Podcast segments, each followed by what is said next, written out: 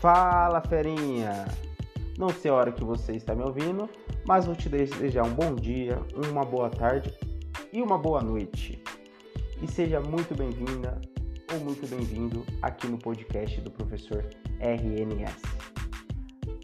Antes da gente falar do nosso assunto de hoje, vou pedir para você que não está no meu site, clica aqui no link embaixo na descrição do podcast que vai te levar lá no site onde você vai ter esse exercício e tudo que, que nós estamos falando você vai poder colocar em prática.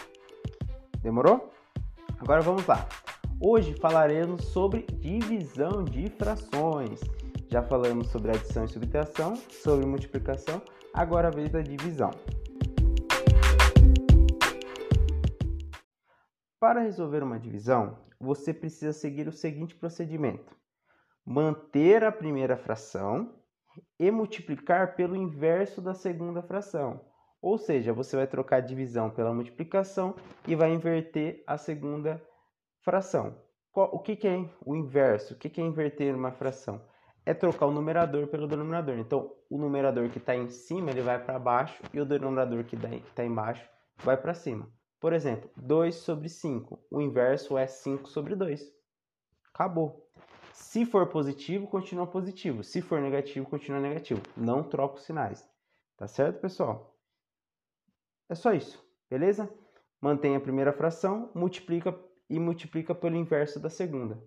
Aí você vai entrar numa multiplicação de fração, multiplica o de cima pelo de cima, o de baixo pelo de baixo e acabou. Só verifica se está na fração irredutível e já era. É isso mesmo, acabou, só isso, tá? Usa esse raciocínio para todos esse tipo de para toda divisão de fração, usa esse raciocínio que vai dar certo, tá? Confie em mim.